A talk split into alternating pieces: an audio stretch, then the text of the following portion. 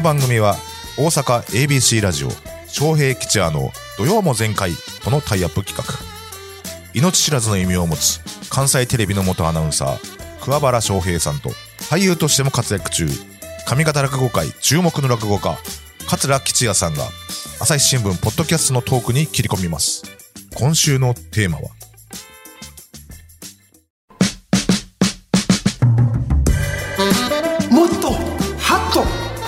ャスト。ニュースの枠を超え毎日配信されている無料の音声番組音声番組朝日新聞ポッドキャスト。この時間帯はハッとするような朝日新聞ポッドキャスト話題のトピックスを紹介します。解説は朝日新聞大阪本社代表室主査の塩谷雄一さんです。こんにちは。よろしくお願いします。ご無沙汰しております。ご無沙汰しております。ちょっとこのところね、2、3週留守やったんかな。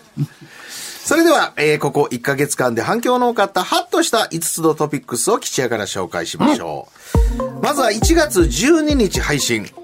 呪いの言葉にゾワゾワ。ルッキズムと貧困。美の基準って誰が決めた？続いて昨年12月26日配信。誰のための防衛増税？何のための日銀サプライズ？年の瀬に暗雲1月18日配信は、一からわかる防衛増税。元自衛官から見てもまるで佐藤の山にたかるあり。12月18日配信、カルトと宗教の線引きは、カルトに惹かれる心理とは年の瀬に考える。最後に12月29日配信、2.5億人が感染。隔離のはずが、もう帰れ。中国のコロナ政策激変でございました。塩さん、これ、どういううトピック、内容そうですね、で防衛増税ですとか、中国コロナですとか、統一教会とか、まあ、最近の硬派なニュースがだいぶ人気が出てきたので、多分年末年始、みんなあのもっと知りたいとか、取材の裏話を聞きたいとか、そんな関心が高まったんじゃないかと思いますね。興味深いやつばっかりや。そうですね。はい。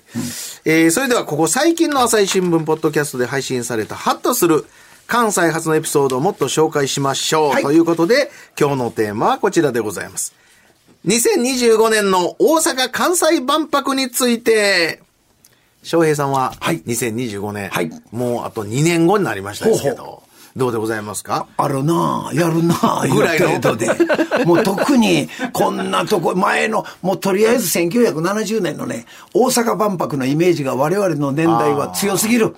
やっぱりあの時はもうそのために私も官邸で合格したし、そしてもう大阪万博がどれだけ思もうろかったか。何始まる前から来るで来るで、来るでやるでやるで。もういよいよあの千里がこんな風になった。地下鉄がこっから急に伸びたとかね。なるほどねもうそんなのでものすごい盛り上がって。それに比べたら今回は単なる一、そういう展覧会が大阪の、何？大阪湾でやるの？ってなもんですね。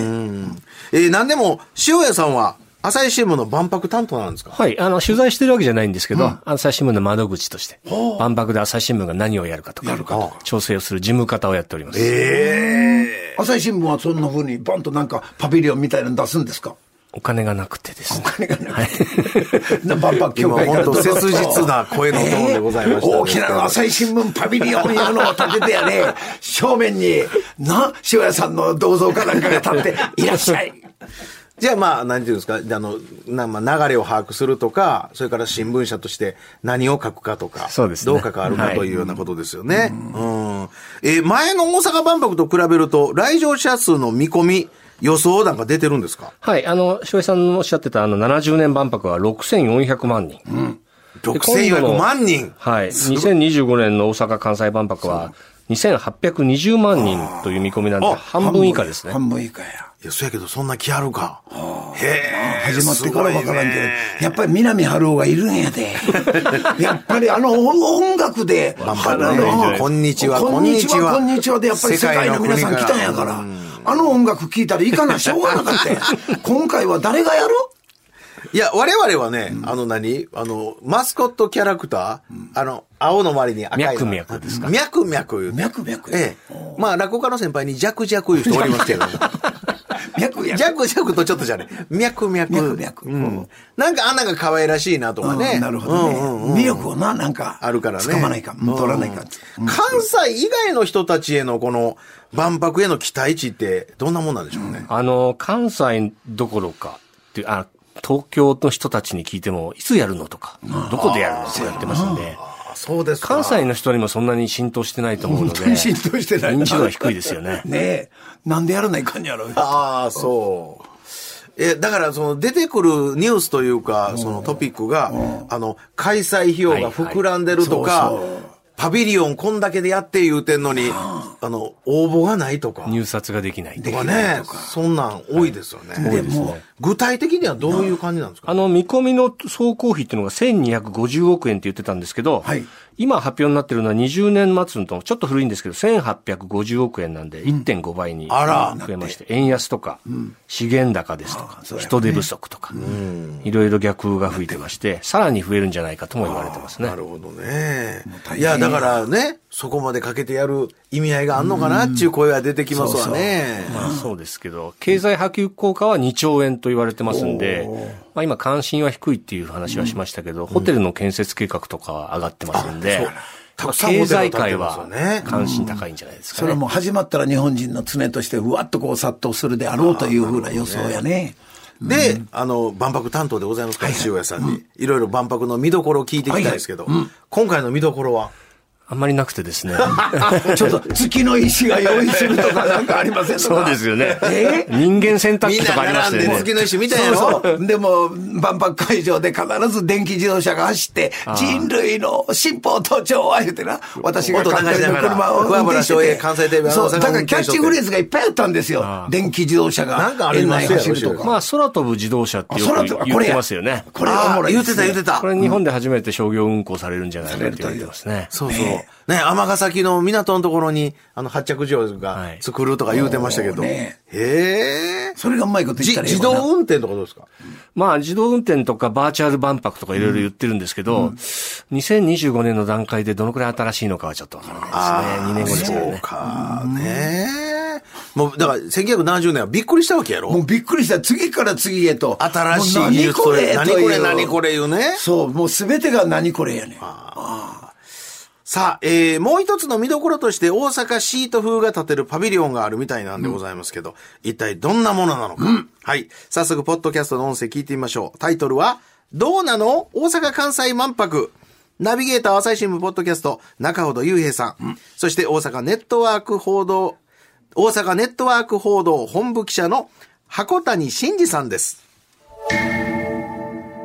他になんかあの、箱谷さんこういうところに注目してるっていうのはあります？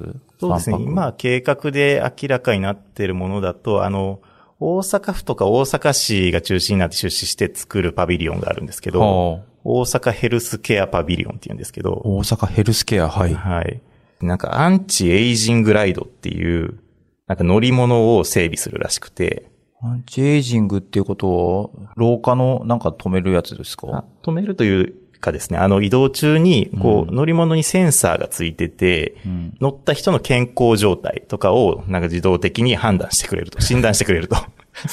で、診断して、で、降りてきた後に参加者のその健康状態に合わせた食事をロボットが、あの、自動的に配膳してくれたりとか、へそういうレストランをっ作ったりとか、その健康状態に合わせたアドバイスをするコーナー、アンチエイジングのアドバイスをするコーナーを作ったりとか、なんかそういうのを想定してるらしいですね。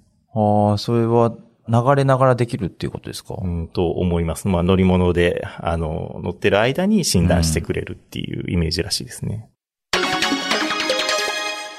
ええそやけど、何、降りた瞬間にはちょっと糖尿病きついですねとか、あの、ちょっと超えすぎですとか、もうそんなマイナスかなんな聞きたくないわ。いいな。いらんわ。全部これからもっと毛が生えますとかな。これからもう、精どうぞ力この、増強しますいや、わかめのサラダどうぞとか。どうぞとかな。もうこあそこへ大阪万、関西万博行ったら、体が確実良くなるとかな。なんかそんなん欲しいよな。でも、あの、なんちゅうの、その、の乗ってるだけでわかるとかね。まあ、今までやったらなんか血液取ったりとか、なんかいろいろ CT しなんか調べたりとか、することから比べたら、あ、こんなことでわかんのかっていうのはね、嬉しいですけどね。はい。え、で、翔也さん、この万博が終わると、その跡地はどうなるんですか？これですね、今土地造成中でこの後建物を建てるんですけど、はいそれはあの一部を除いて全部取り壊します。ああ、取り壊す。あ建取り物壊し。えはい。で、跡地計画はまだ決まってないんですけど、大阪府大阪市は、あの、夢島を国際観光拠点にしようとしているので、エンタメ施設ですとか、ホテルとかを計画していくんじゃないかなと思いますし、あの会場の北側には、いわゆる IR といってカジノを含む総合リゾートを計画してますので、北側にそれが、そうなんです。会場の外なんですけれども、それができるとまたちょっと賑やかになるかもしれないですね。そのまた IR がマイナスのちょっと足引っ張っとるとこもあるわけあるからね。みんなもうな、そのギャンブル好きの人はどうすんねとかな。そうそうそうそう、中毒病の人もいるのにとか。ね。えこの他、ポッドキャストで語ってることありますか？はい、あの、先ほど話題になった脈々のことですとか、うん。お万博って何とか、どんな種類があるのとか、いろいろ詳しく解説してますんで聞いてください。はい。そう昔のね、万博はね、万博ホールいうのがあって、もう毎日のようにいろんなコンサートがあって、だから今回なんかは、もう岸谷君なんかもう頼んで、サザンオールスターかな、もう半年間毎日ぶっ続け出るとか。しんどいわ、それ。そんなんしたらお客さん来るね。いやそれは来るけどねはい。はいお願いして。はい。えーぜひ皆さん、朝日新聞、ポッドキャスト、どうなの？大阪・関西万博、チェックしてみてください。聞き方は簡単です。お手持ちのスマホパソコンから、朝日新聞、ポッドキャスト、大阪・関西万博で検索するだけ。もしくは、土曜も前回のツイッターで今日ご紹介したエピソードをリンクしてますので、そちらからお聞きになることもできます。さらに私たちが喋った今日の放送内容を来週金曜日17時、朝日新聞ポッドキャストの中で配信予定でございます。こちらもチェックお願いします。朝日新聞大阪本社代表室主査の塩谷雄一さんでございました。ありがとうございました。ありがとうございました以上、もっとハットポッドキャストでした。昌平吉也の土曜も全開は毎週土曜午前10時から ABC ラジオ AM1008kHz FM93.3MHz で放送していますインターネットラジオラジコでも検索してみてください